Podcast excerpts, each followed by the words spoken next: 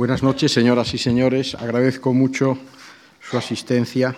Me preocupaba eh, cuando fui invitado a este ciclo de dos charlas en la Fundación Juan Marc precisamente la secuencia de dos intervenciones, porque eso es muy comprometido. Cuando uno da una conferencia y al terminar se despide y se va, a mí me las den todas, pero eh, cuando son dos siempre hay el riesgo de que en la segunda eh, haya muchísima menos gente que en la primera y que sea atribuible al desencanto, a la desilusión, al enfado eh, con que el auditorio ha seguido la primera intervención. No atribuyo eh, en fin, su asistencia a ningún mérito mío, sino más bien a su generosidad, que tanto les agradezco. Y lo agradezco porque mm, solo con el mensaje de la conferencia anterior no quedaría cabalmente reflejada la visión que yo tengo de Valle Inclán, su vida, su obra y su tiempo. recordarán ustedes que para responder al rubro general de estas dos conferencias, eh, yo elegí el título de Valle Inclán eh, entre dos modernismos y el otro día hablé solo de uno de ellos y además hablé del segundo. Hablé del segundo eh, cronológicamente, no diré que más importante que el primero, porque esto es lo que hoy quiero que quede muy claro. Hablé del segundo y no del primero, que es de lo que voy a hablar hoy, porque me parecía que era la visión de Valle que faltaba, eh, que existía un cierto lastre en la identificación de don Ramón del Valle Inclán con el otro modernismo y que se perdía una oportunidad magnífica de situarlo, como yo creo que debe de serlo, en ese ámbito privilegiado de las figuras más importantes del modernismo internacional, que cronológicamente es posterior al modernismo hispanoamericano, eh, que fue evidentemente eh, el escenario en el que el joven gallego Ramón del Valle Inclán empezó a escribir, empezó a publicar y empezó a hacer sus eh, primeros, segundos y terceros pinitos en el ámbito de la literatura. El modernismo hispanoamericano, creo que quedó bien claro el otro día en mis palabras, eh, no porque yo estuviera descubriendo ninguna eh, realidad ignota o desconocida, sino simplemente porque yo quería que eh, se supiera que, en mi opinión, es un movimiento vital en la historia de la literatura escrita en español, simplemente porque vino a revitalizar una lengua literaria que sobre todo en la poesía, que es la expresión más sublime, más intensa de un idioma, eh, estaba alicaída. Eh, el curso poético en el español peninsular en la segunda mitad del siglo XIX, con algunas excepciones extraordinarias, y mencioné especialmente a Rosalía, como también podría mencionar, claro está, a eh, Gustavo Adolfo Becker, sin embargo, se había deturpado, se había deteriorado extraordinariamente. Y fueron los poetas hispanoamericanos los que deslumbraron auténticamente a nuestros escritores y a nuestros lectores eh, con una revivificación de esas potencialidades líricas de nuestra lengua que estaban harto demostradas, por supuesto, eh, con aquel momento esplendoroso de la lírica del 16 y del 17. Y no por azar, eh, a consecuencia de ese influjo benéfico de Rubén Darío y de todos los poetas hispanoamericanos, surge un segundo siglo de oro de la poesía española, empezando con Juan Ramón Jiménez y luego con todos los poetas de la generación del 27 que tenemos en mente. Valle Inclán eh, participa, por lo tanto, de ese deslumbramiento de una lengua revivificada, redescubierta y la aplica fundamentalmente aunque Valle fue también poeta, a la narración. Eh, si Azul, el libro germinal de eh, Rubén eh, Darío, es del año 1876, Femeninas, el primer libro de cuentos de Don Ramón es de 1885 y es efectivamente una prosa concentrada. El cuento, al fin y al cabo, es el género narrativo que se acerca más a la intensidad de la poesía. Precisamente por razón de la limitación del espacio textual.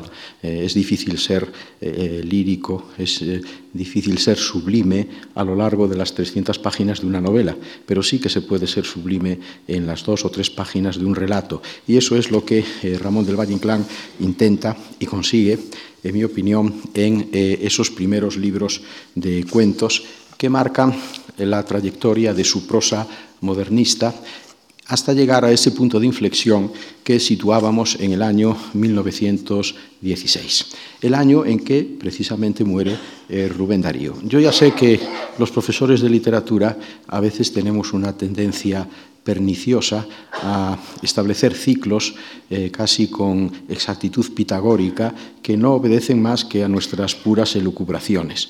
Eh, se trata de una pura casualidad, lo que yo digo, pero es una casualidad significativa. Eh, Valle tiene noticia de la muerte de Rubén cuando está viajando al frente francés y allí se encuentra con la experiencia que les comenté el otro día, de la que sale una nueva concepción literaria. Una concepción que luego él explicará. Eh, decía Antonio Boro Vallejo, que fue un gran admirador de Ramón del Valle Inclán, que don Ramón eh, no era un gran teórico de la literatura, ni falta que le hacía, añado yo, pero que eh, había tenido grandes atisbos teóricos referidos al arte de la palabra.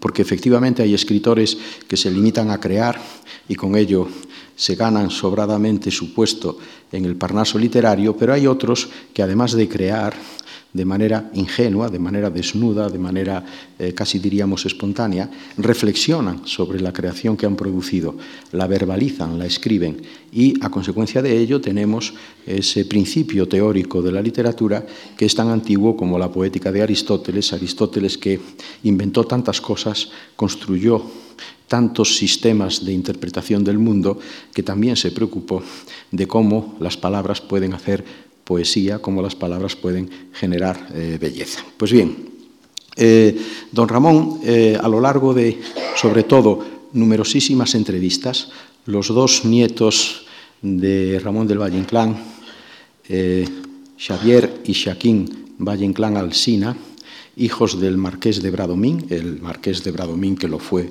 realmente con título concedido por don Juan Carlos I, es decir, don Carlos eh, Valle Inclán Balanco, eh, sus dos hijos, los nietos de don Ramón, eh, que son expertos vallinclanistas y que han hecho una tarea magnífica para la fijación y, para la divulgación de los escritos de su abuelo, tanto de su obra, son los editores de la obra completa, como de las páginas dispersas en forma de, por supuesto, cartas, pero también en forma de conferencias de don Ramón y, sobre todo, entrevistas.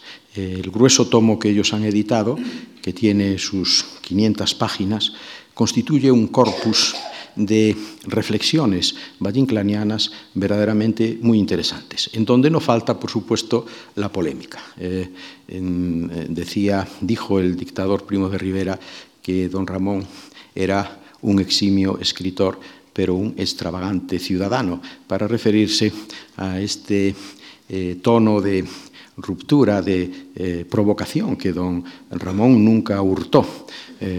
Yo recuerdo que, por ejemplo, eh, en Galicia causó una auténtica conmoción una entrevista en la que eh, el periodista, al intentar congraciarse con él, eh, diciéndole que era una de las glorias de su tierra natal, don Ramón soltó toda la artillería diciendo que eso no le interesaba nada, que estaba de acuerdo en que los gallegos se dividían en dos grupos, uno era él y el otro eran todos los demás, y que si España era un país muy atrasado, el más atrasado de Europa, eh, Galicia era eh, la parte más atrasada de toda España.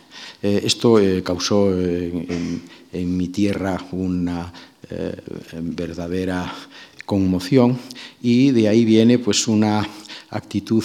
Lo curioso del caso es que don Ramón venía de haber intentado, quizás intervino una cosa en la otra, como les decía la semana pasada, había intentado ser diputado a las Cortes Constituyentes de la República por el partido de Lerroux, eh, sin ningún éxito.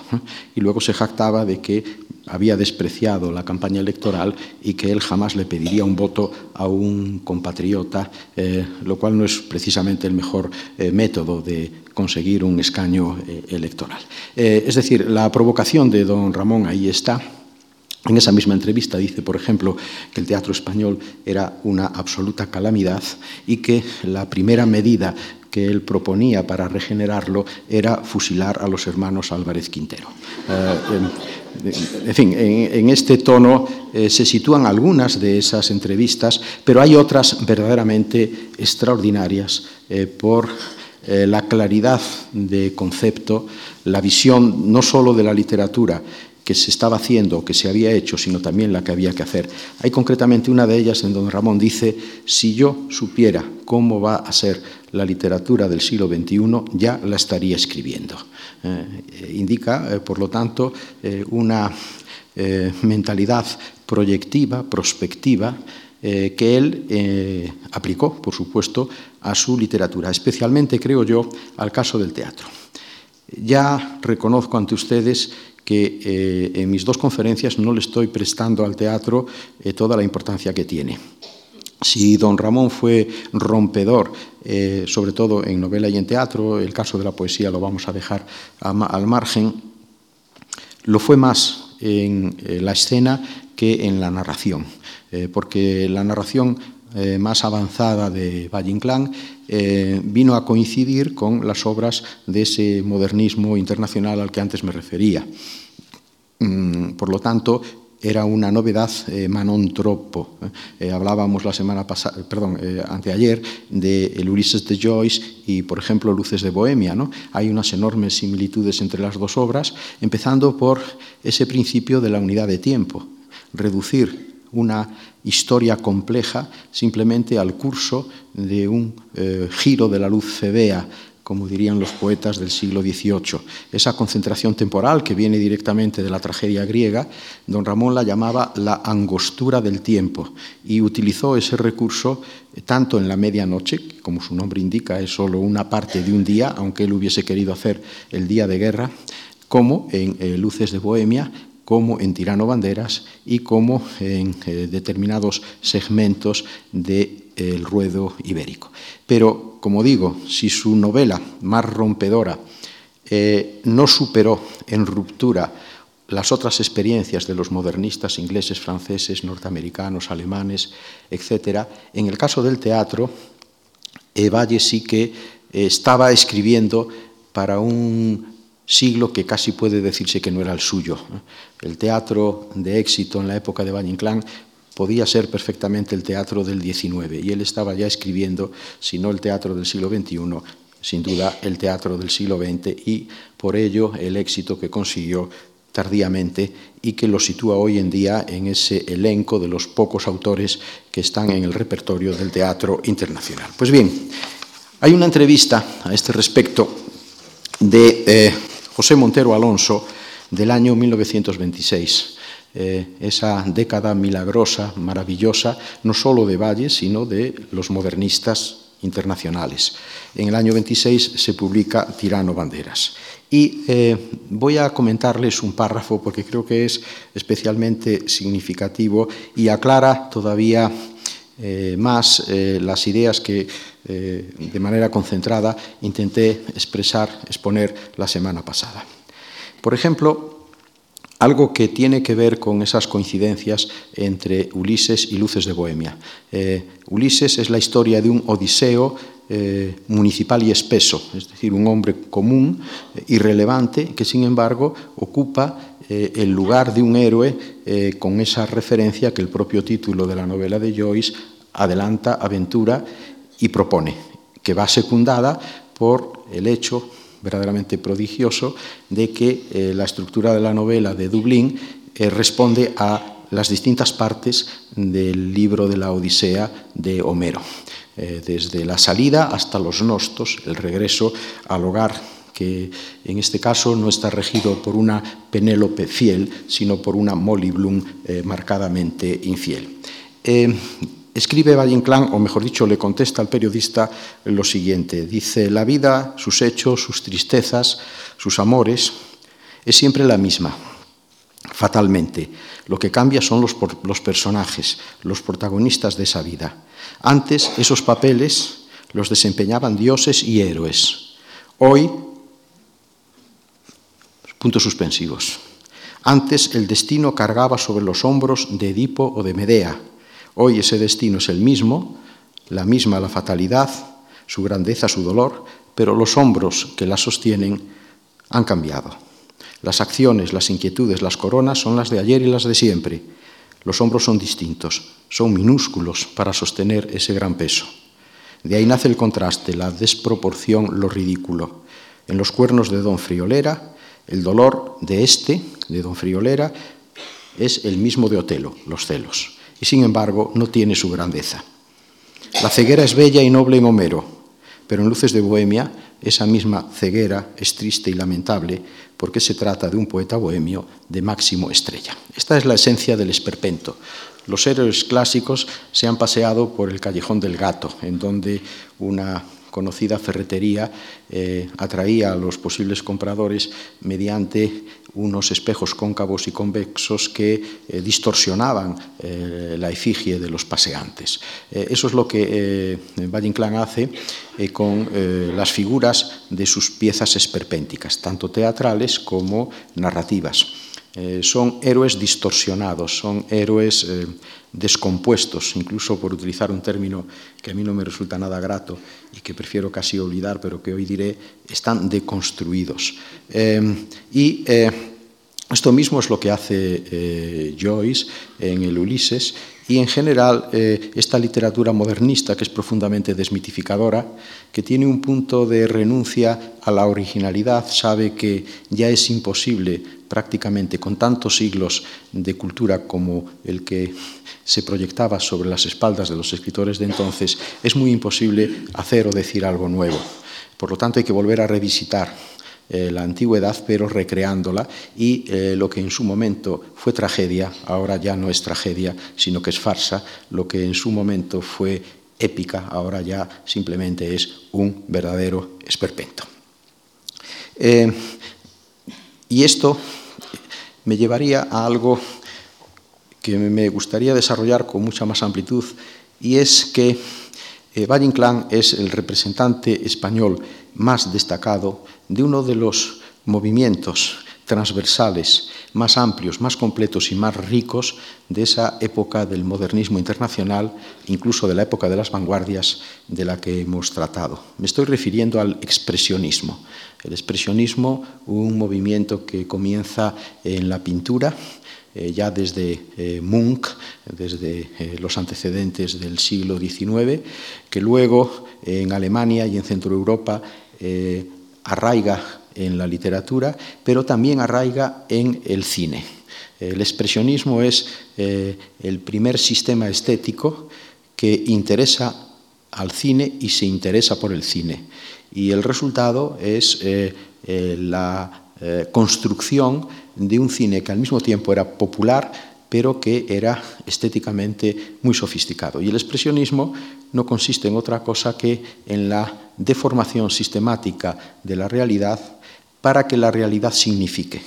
La realidad nos rodea, nos abruma y muchas veces eh, incurrimos en un automatismo perceptivo. No nos enteramos de lo que tenemos delante de las narices porque lo estamos viendo continuamente. Lo que hace el expresionismo es distorsionarlo para que reparemos en ello. Y en consecuencia la realidad cobrará el sentido que legítimamente tiene, pero que por esa inercia perceptiva nosotros dejamos de concederle. Eh, expresionismo es el esperpentismo. El esperpento de Valle es, repito, la manifestación española más intensa de ese movimiento eh, europeo eh, del expresionismo en pintura, en cine, en poesía, sobre todo los poetas alemanes, y también en teatro y en narrativa con obras como eh, Berlín Alexanderplatz de Döbling, eh, que también es una novela urbana, como lo es, eh, no siendo novela en puridad, Luces de Bohemia, y lo es el Ulises de Joyce que comentábamos ayer.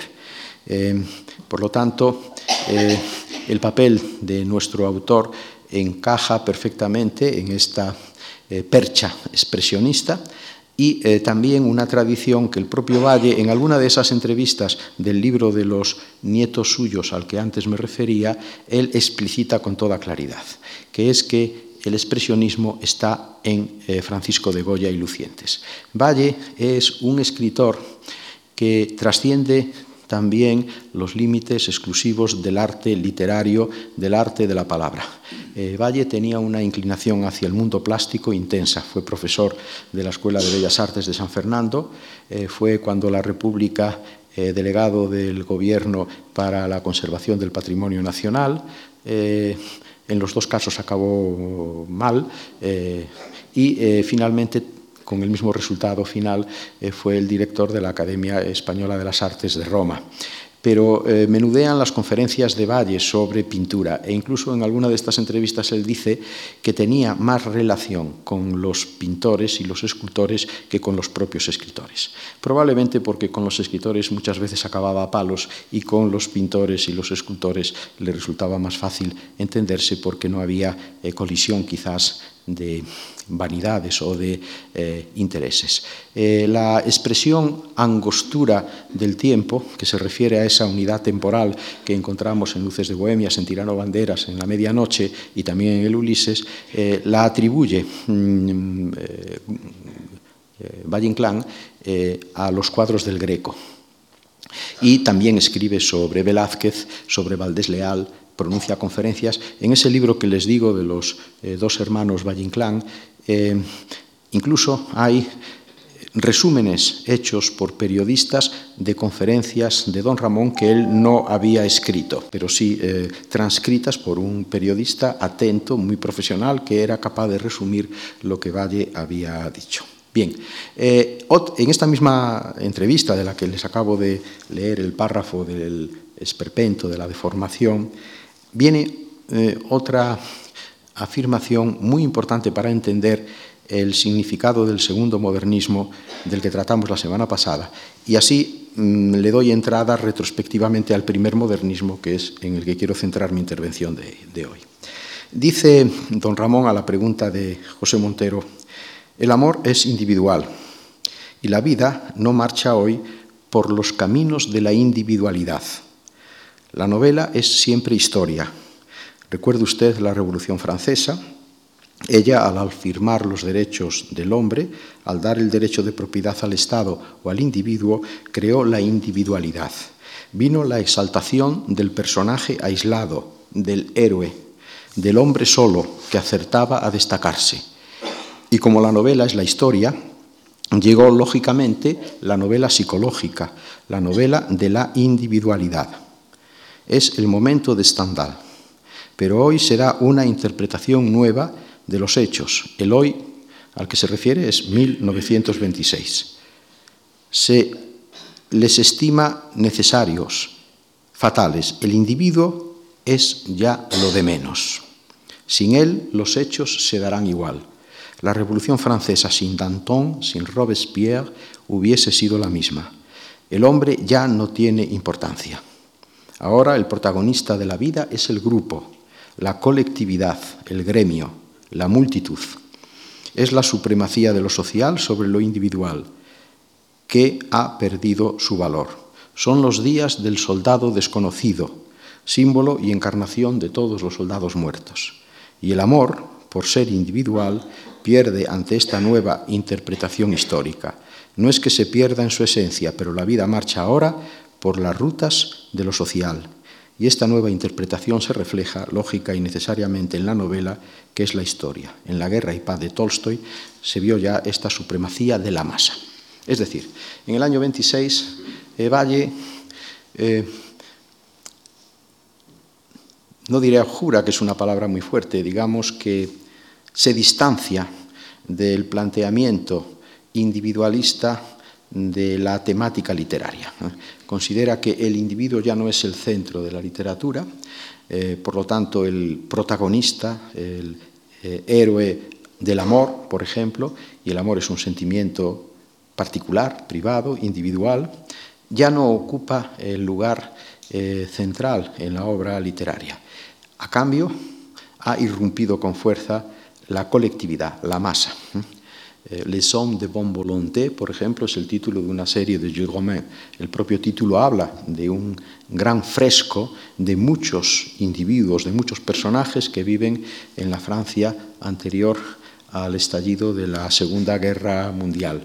Pero ese sentido colectivista es el que explica las novelas eh, de las grandes ciudades, empezando por el Berlín Alexanderplatz de Dublín, pero un Manhattan Transfer de John Dos Pasos, es decir, eh, novelas en donde se intenta representar la colectividad, la masa, lo que Jules Romain llamaba el unánime, el unánime, unión, perdón, suma de unité y âme, el alma unitaria que eh, los grupos sociales acaban reflejando por su mera convivencia y por su mera participación en los mismos acontecimientos de la historia.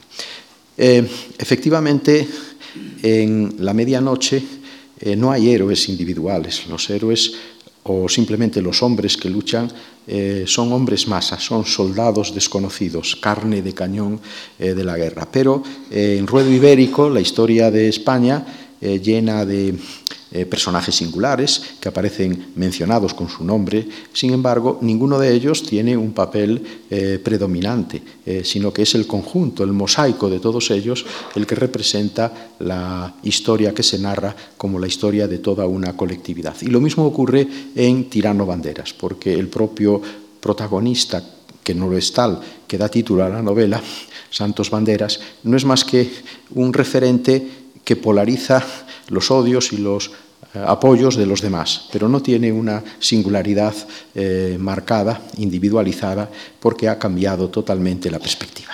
Y con ello llego al asunto eh, fundamental, central, el hilo conductor de mi conferencia de hoy.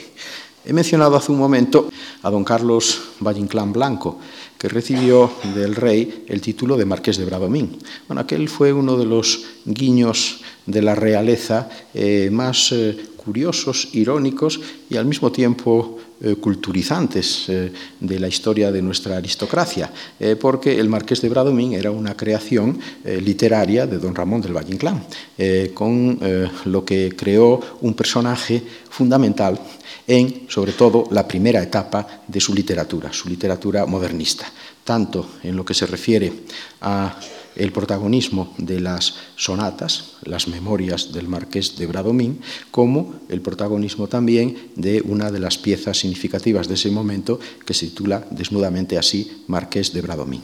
El marqués de Bradomín aparece también en la trilogía de la Guerra Carlista y es cierto que en la segunda etapa, la del modernismo internacional, eh, Bradomín asoma de pasada, por ejemplo, en Luces de Bohemia, eh, en el episodio eh, del cementerio, y también aparece como de al desgaire en el ruedo ibérico, pero ya no está en el papel central que, por ejemplo, tiene en las memorias del marqués de Bradomín. Las memorias, que son unas memorias galantes, son unas memorias fundamentalmente amorosas. Y Valle decía en la cita de la conferencia que les acabo de leer que el amor era un tema literario nacido de la individualidad, de la sentimentalidad individual. No es un tema épico, no es un tema colectivo, sino que es un tema absolutamente subjetivo, propio de la novela galante y también de la novela psicológica. Eh, novela galante es sin duda la serie de las sonatas de eh. Eh, las memorias del marqués de Bradomín también se definen como amables, en un primer párrafo que va antes de la primera que se publicó. Ya sabe que ustedes que la serie no se publicó siguiendo el orden de las estaciones. Eh, la primera fue la de otoño en el año 2 y la última fue la de invierno en el año 1905. Pues bien, eh, antes del comienzo de la sonata de otoño, eh, se mm, apunta por qué estas memorias son amables. Y la explicación es esta. Yo no aspiro a enseñar, sino a divertir. Toda mi doctrina está en una sola frase, viva la bagatela. Para mí, haber aprendido a sonreír es la mayor conquista de la humanidad. Eh, comparemos esta declaración con la que antes leíamos a propósito de la trascendencia de la historia y la implicación en ella de la colectividad. Hay un tono absolutamente contrapuesto.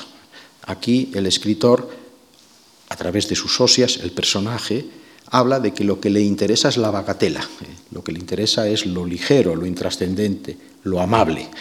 Por eso las memorias del marqués de Bradomín son amables. Y sin embargo, en, eh, en el otro ciclo, lo que interesa es lo trascendente. Lo que interesa es, por ejemplo, eh, la crítica de España en Luces de Bohemia, generadora de toda una estética que es la del esperpento. Lo que interesa es una revisión en profundidad de la historia de nuestro país eh, durante el reinado de Isabel II, eh, un país visto a vuelo de pájaro. Si la guerra europea se ve desde una visión estelar, que es la visión de los aviadores, el ruedo ibérico se ve como si alguien se pudiera elevar tanto como para seguir una corrida de toros viendo el ruedo como esa suma de anillos concéntricos que conducen al lugar de la suerte de matar entre un hombre y un animal noble que es el toro.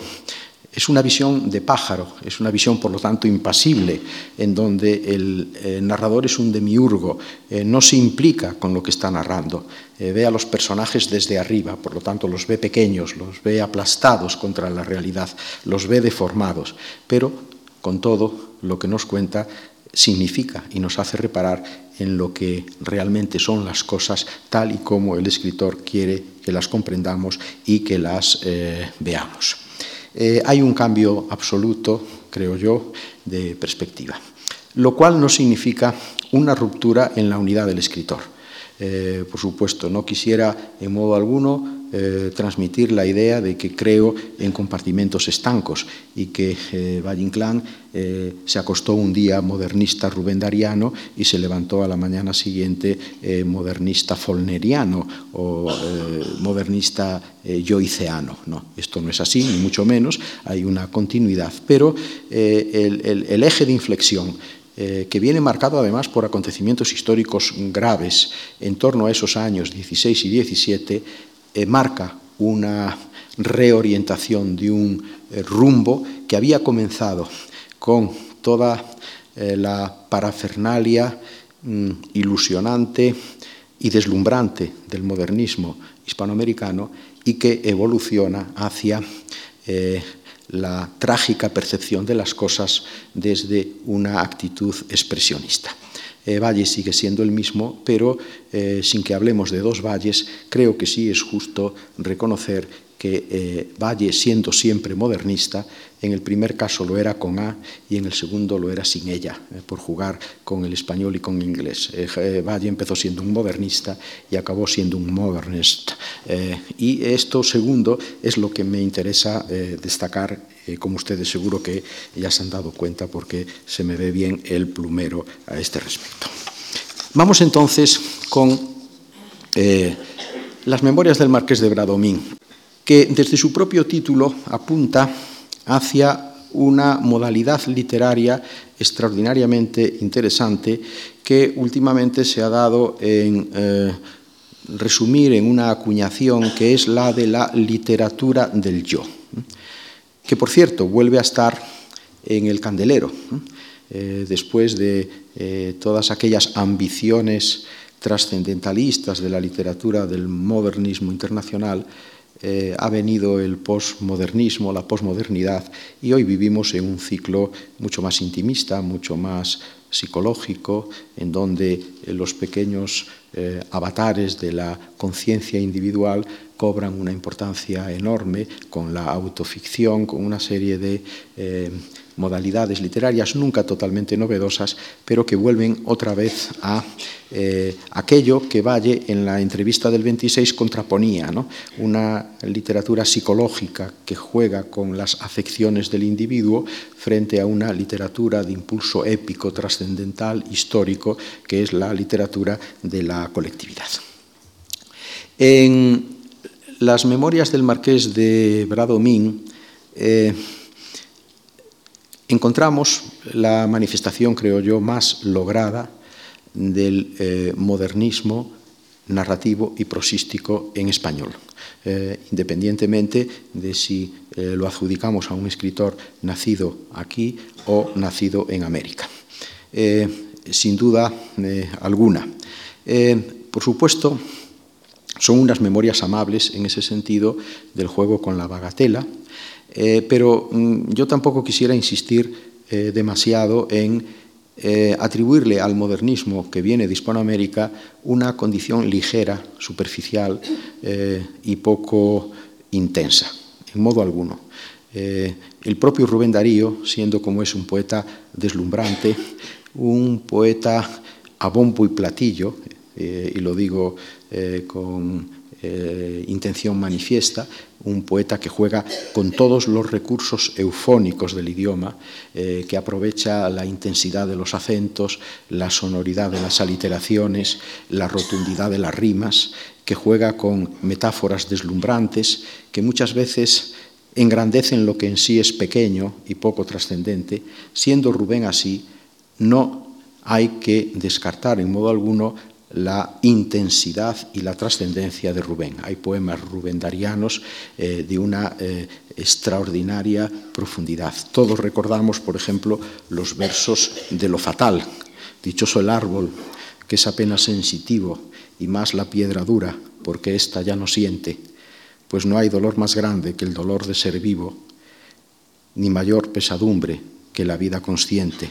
Ser y no saber nada, y ser sin rumbo cierto, y el temor de haber sido y un futuro terror, y el espanto seguro de estar mañana muerto y sufrir por la vida y por la sombra, y por los que no conocemos y apenas sospechamos, y la carne que tienta con sus frescos racimos, y la tumba que aguarda con sus fúnebres ramos, y no saber a dónde vamos ni de dónde venimos. Claro, este no es un poeta de este no es un, poema de un escritor superficial, eh, sino todo lo contrario. Como tampoco lo es, por ejemplo, aquel gran poema que escribió en el año 1913 titulado La Gran Cosmópolis, eh, que es un poema inspirado en la ciudad de Nueva York, con una visión verdaderamente terrible de lo que la megalópolis significaba. años antes de que, por ejemplo, Fritz Lang eh, filmara Metrópolis, aquella gran cinta expresionista donde se representa una ciudad del futuro eh, con unos tintes eh, amenazadores.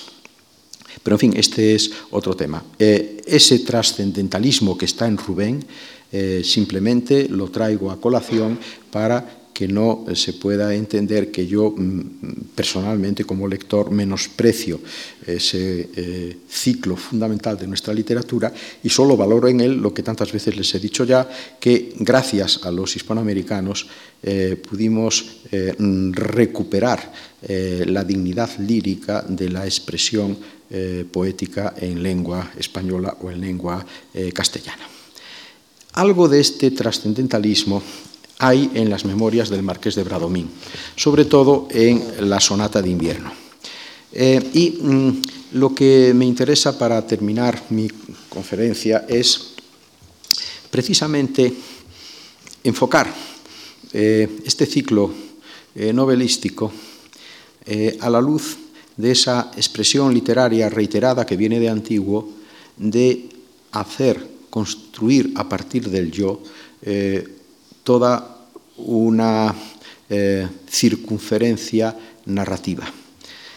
El género de la literatura del yo tiene distintas manifestaciones eh, que son coincidentes en el objeto del que hablan, el yo, repito, pero son diferentes después en el modo en que esto eh, se trata.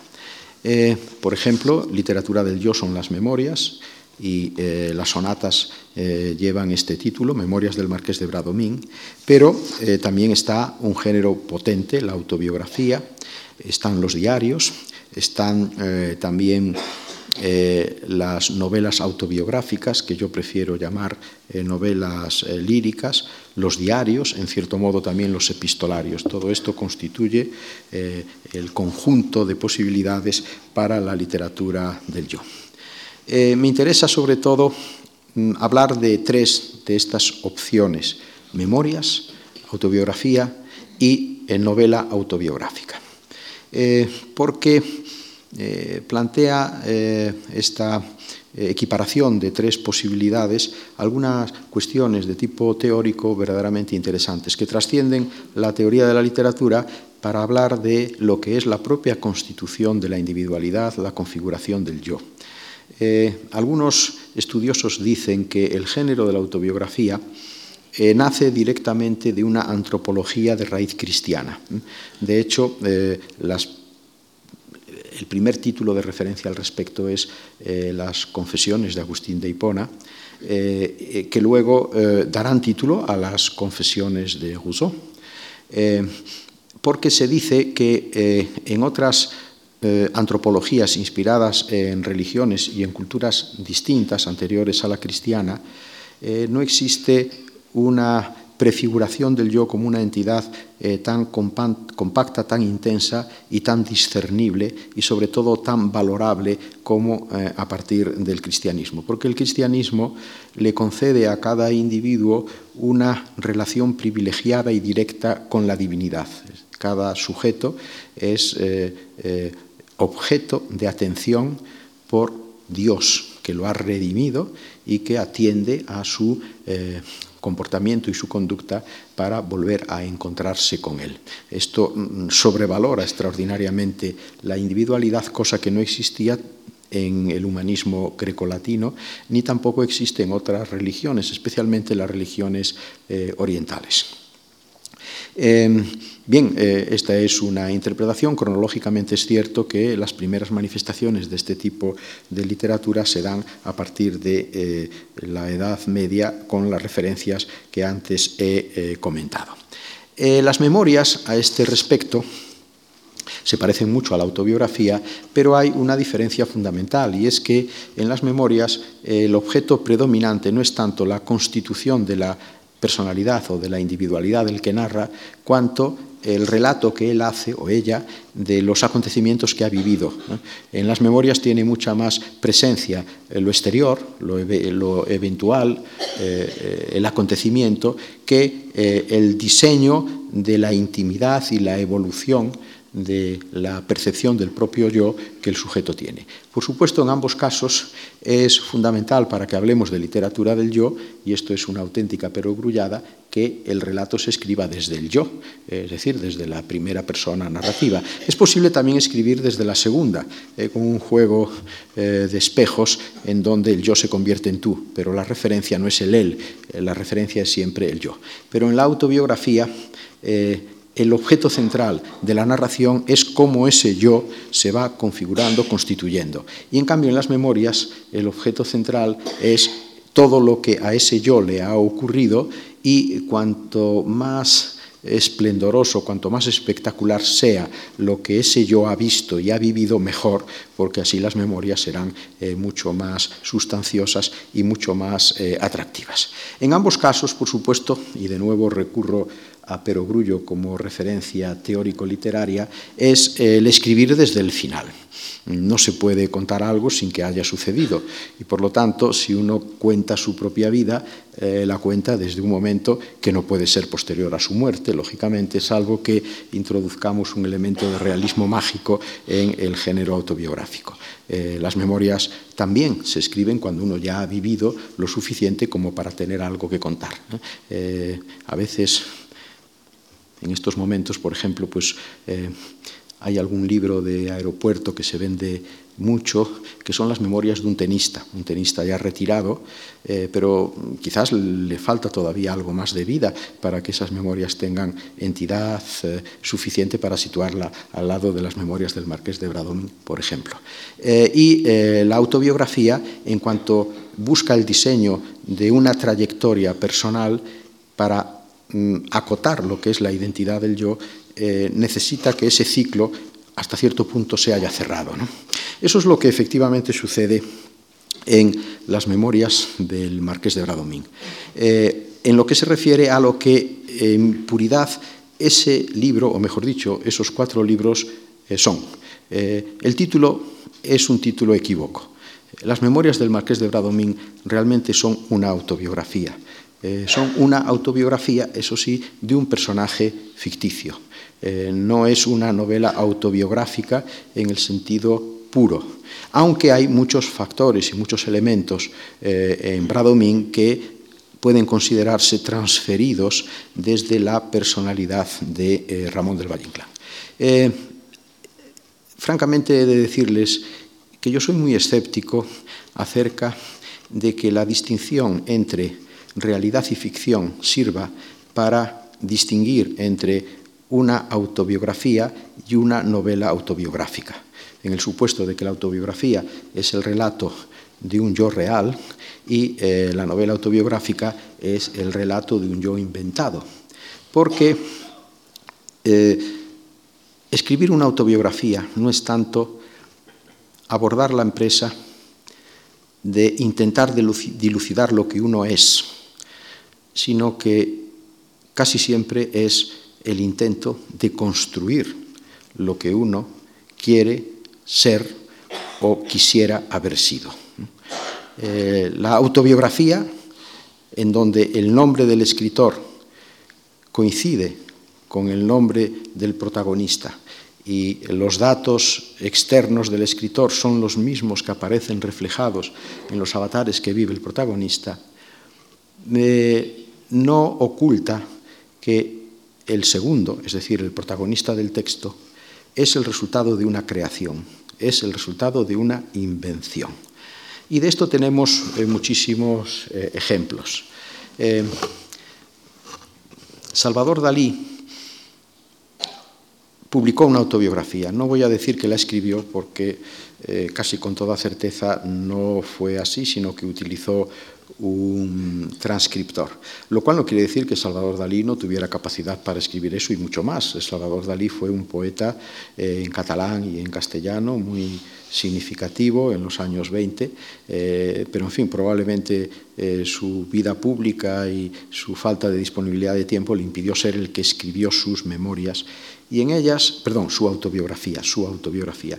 Y en ella hay una página muy interesante y es que Dalí, habiendo sido muy amigo de Buñuel, como también de Lorca, la amistad con Lorca se rompió por culpa de Buñuel, pero luego la de Buñuel también acabó mal, tuvo con él un gran enfrentamiento en los años 40, porque eh, eh, Buñuel, exiliado, eh, trabajaba para el MoMA en Nueva York y Dalí hizo unas declaraciones diciendo que Buñuel había tenido veleidades comunistas. Era el momento del macartismo y esto eh, le causó muchos problemas al cineasta español. Y cuando Buñuel le increpó por esto, la respuesta de Salvador Dalí refleja muy bien la idea que estoy transmitiéndoles. Le dijo, ¿pero qué te crees? ¿Que yo he escrito mi autobiografía para hacerte un pedestal a ti o para hacerme un pedestal a mí.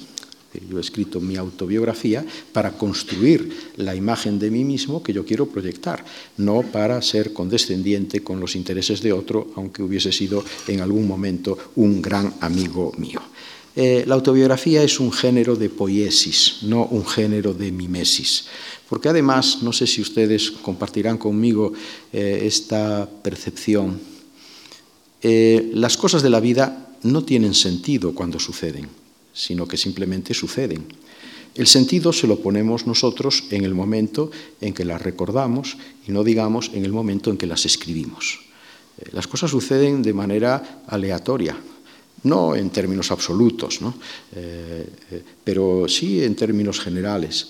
Los acontecimientos se nos acercan, nos dominan, nos trascienden, a veces nos traicionan y luego, cuando ya muchos de esos acontecimientos han sucedido, nosotros sí que somos capaces de encontrarles sentido y podemos hacer un relato en donde todas las cosas parecen dirigidas en una línea teleológica que sinceramente en la realidad no se da. Eh, la vida en la realidad no tiene ese sentido perfecto, trascendente, incluso pitagórico, que a veces se da cuando leemos la autobiografía de algún personaje o de algún escritor. Eh, el, hecho de escribir es el hecho de construir y en esa construcción entran sentidos que se le dan a los acontecimientos que van configurando esa identidad del yo, que es la que resulta de la propia escritura, no porque esté ya desde un principio eh, en la secuencia de los propios acontecimientos. Pues bien, las memorias del Marqués de Bradomín, que realmente es una autobiografía, de hecho, a lo largo de ellas, varias veces el Marqués menciona a San Agustín y menciona a Rousseau y eh, menciona a Saint-Simon, eh, que son textos autobiográficos, no textos propiamente memorialísticos.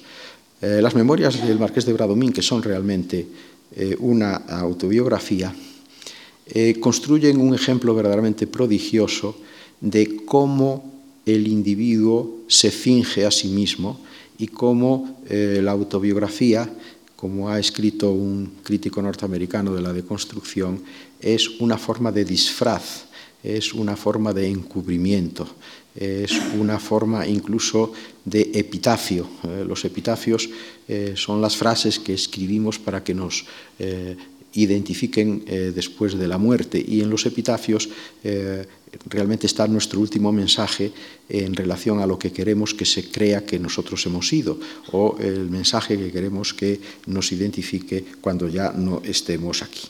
Eh, la autobiografía del marqués de Bradomín es doblemente ficción. En primer lugar, porque el que narra es un personaje ficticio y no el escritor real. Ramón del Valle Inclán, que no deja por ello de eh, manifestar concomitancias entre su propia identidad de persona real y su alter ego literario. Pero también eh, las memorias del Marqués de Bradomín, es decir, la autobiografía del Marqués de Bradomín, es ficción porque Javier de Bradomín es un gran fingidor de sí mismo. Eh, está continuamente impostando su figura y también a veces impostando su voz. Cuando el personaje actúa ante los otros personajes, lo que es muy frecuente y debe relacionarse, por ejemplo, con la predominancia del diálogo eh, sobre el relato o sobre la descripción en la sonata de invierno, y no reflexiona desde su condición de narrador, deja en nosotros, en los lectores, una intensa impresión, casi diríamos farandulesca, como si Brandovín estuviera continuamente haciendo teatro representando a un don Juan de la estirpe de los de Tirso o de Zorrilla, pero a la vez con ciertas peculiaridades que le son propias, especialmente el cinismo. El cinismo, ya decía Gide que con buenas ideas se puede hacer mala literatura, eh, démosle la vuelta al argumento, con malas ideas se puede hacer buena literatura. El cinismo no es especialmente recomendable como práctica y comportamiento humano, pero en el caso de las memorias del Marqués de Bradomín tiene un resultado estético verdaderamente fascinante en la configuración de este eh, personaje. En una serie que no en vano eh, utiliza la referencia a una forma musical, que es la forma de la sonata, la forma sonata, que consiste en la repetición y reiteración de unos determinados motivos que van modulando eh, expresiones eh, musicales diferentes. Y eh, las cuatro sonatas, en definitiva, tienen esa misma estructura que viene dada por el carácter mm, autobiográfico de la escritura y luego la modulación temática eh, corresponde a ese juego con las cuatro estaciones. Bueno, Vivaldi hizo precisamente musicalmente, hizo eh, eh, algo semejante con las cuatro estaciones, que es una de las piezas de repertorio más oídas en la historia de la música de todos los tiempos. primavera, verano, otoño, invierno, que se relacionan con las edades del protagonista. y, claro está, tanto en la sonata de cuando Bradomín era más joven, que es la de estío, como en la sonata del Bradomín más viejo, que es la de invierno, eh, la perspectiva desde la que se escribe es una perspectiva posterior. Es decir, que eh, el juego eh, de la modulación temática viene dado porque cuando Bradomín recuerda su juventud, lo hace desde la vejez. Cuando recuerda su madurez, lo hace también desde la vejez. Y finalmente escribe, siendo viejo, cuando ya lo que cuenta corresponde a la época en que efectivamente eh, lo es. En todo caso, la impronta histórica de las sonatas es escasa. Es decir, eh, si las sonatas fueran realmente unas memorias, eh, tendría una mayor presencia la historia con mayúscula, cuando en definitiva, salvo en la sonata de invierno, que está ambientada en eh, los finales de la guerra carlista, cuando Estella es capital eh, del reino eh, de don Carlos de Borbón y Este, que además es la novela que enlaza con el ciclo siguiente, que es el de la trilogía de la guerra carlista, salvo aquí, que hay un vago reflejo con presencia del rey, de la reina, del rey pretendiente y de la reina. En lo demás, la historia apenas si cuenta.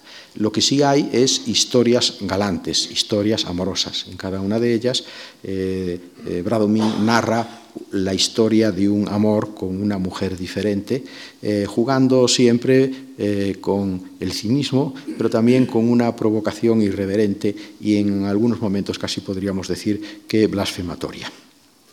Pero eh, el propio texto de las sonatas eh, incluye un guiño y una referencia a el género autobiográfico que es el que eh, yo creo que explica lo que las sonatas son y no el género de las memorias. Por ejemplo, en la sonata de Estío, cuando aparece el negro liberto casado con una antigua doncella de la niña Chole, Bradomín escribe lo siguiente: Era celoso intermitente como ocurre con la gente cortesana que medra de sus mujeres.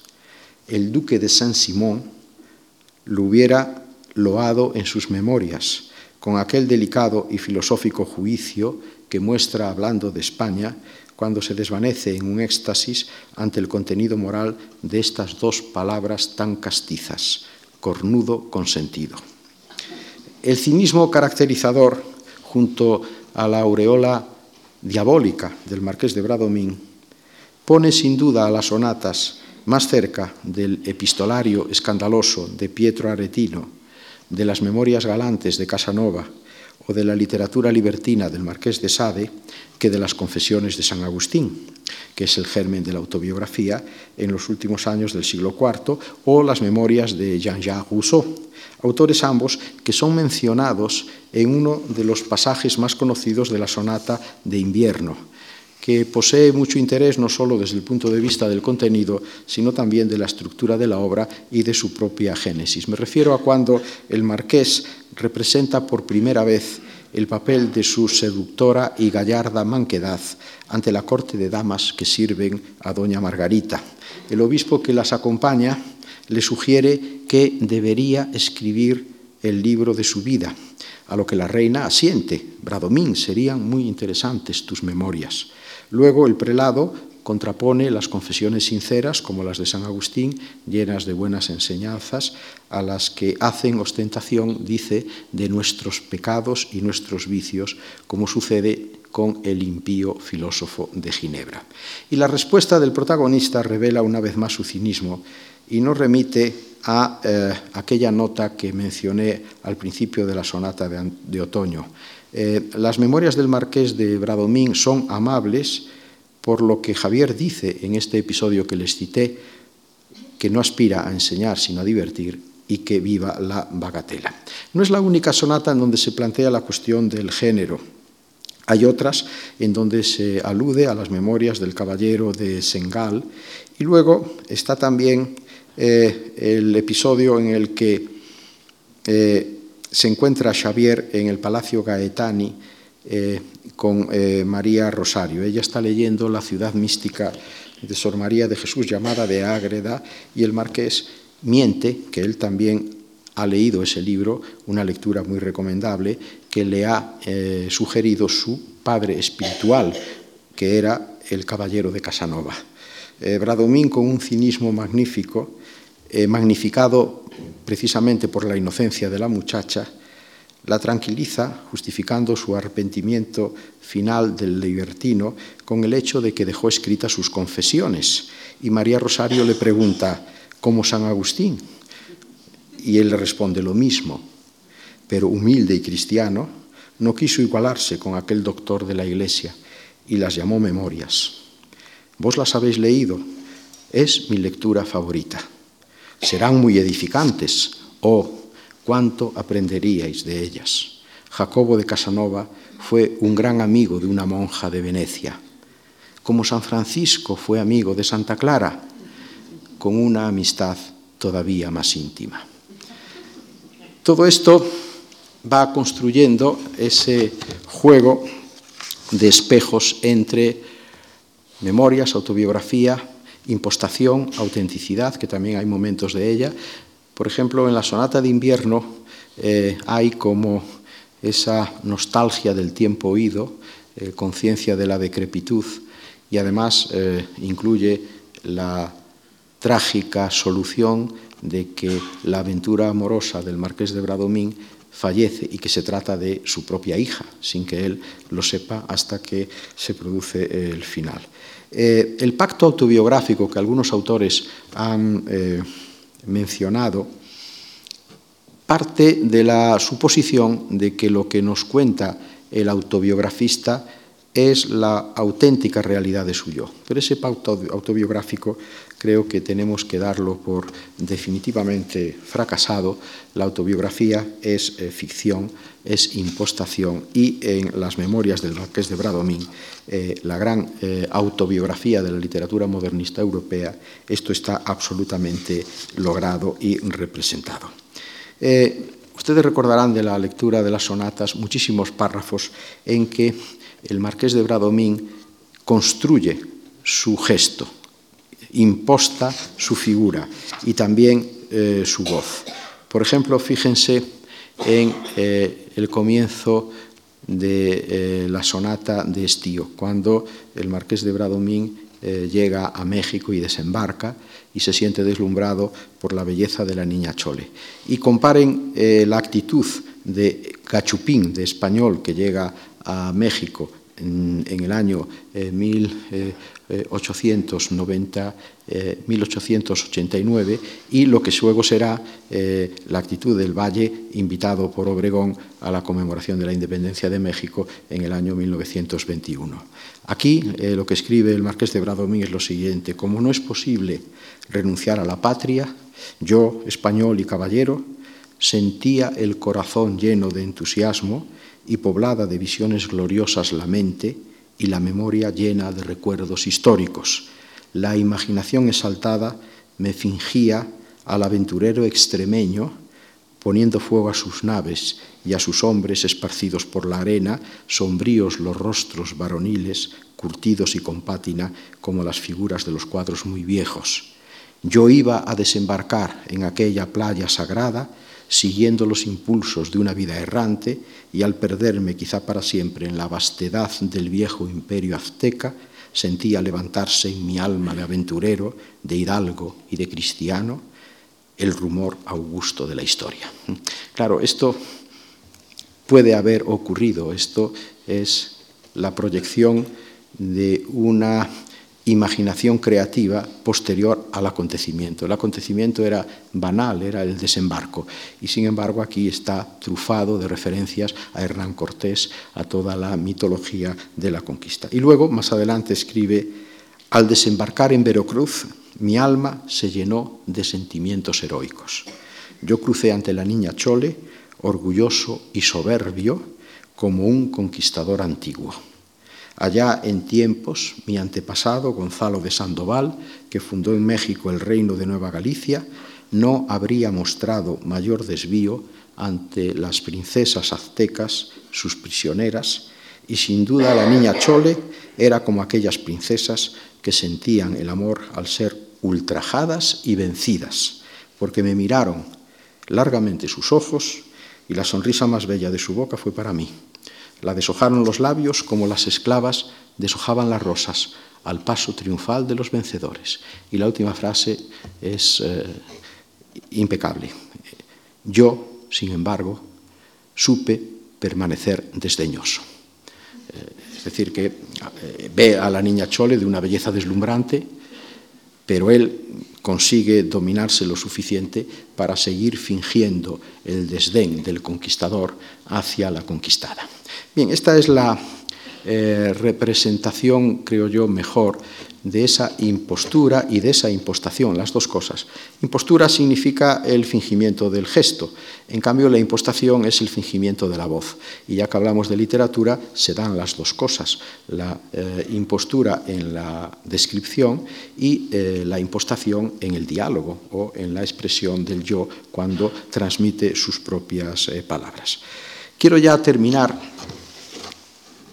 Me gustaría simplemente referirme a que al hablar de literatura del yo, de autobiografía, de memorias, eh, inevitablemente rozamos un terreno de intersección entre literatura y eh, psicología, eh, identidad, personalidad. Y mm, por ello mm, hay una concepción del yo especialmente interesante a estos respectos, que es la condición lacaniana. Eh, Jacques Lacan, uno de los discípulos rebeldes de Freud, como saben, fue el que negó eh, la existencia del yo como una entidad sólida, compacta, unívoca eh, y perceptible fenomenológicamente.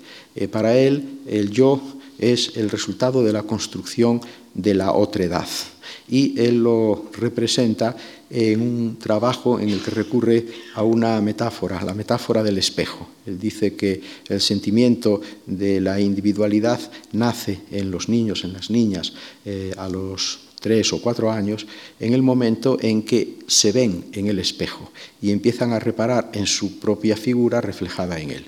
Bueno, esto tiene quizás alguna conexión con el mito de Narciso, pero efectivamente, según Lacan, el niño, la niña no tiene percepción de su yo eh, en cuanto no se ve convertida en imagen de otro, el otro que da el espejo. Es, por lo tanto, eh, el yo reflejado en el espejo el que mm, em, construye esa autorreferencia eh, del yo. Y en la sonata de otoño, y con ello termino, inmediatamente antes de la muerte de Concha, cuando Xavier traslada su cadáver hasta la alcoba de ella, para que sea encontrada donde tendría que estar, eh, escribe, yo iba pasando como una sombra ante aquella larga sucesión de ventanas que solamente tenían cerradas las carcomidas vidrieras, las vidrieras negruzcas, con emplomados vidrios llorosos y tristes. Al cruzar por delante de los espejos, cerraba los ojos para no verme. Muchas gracias.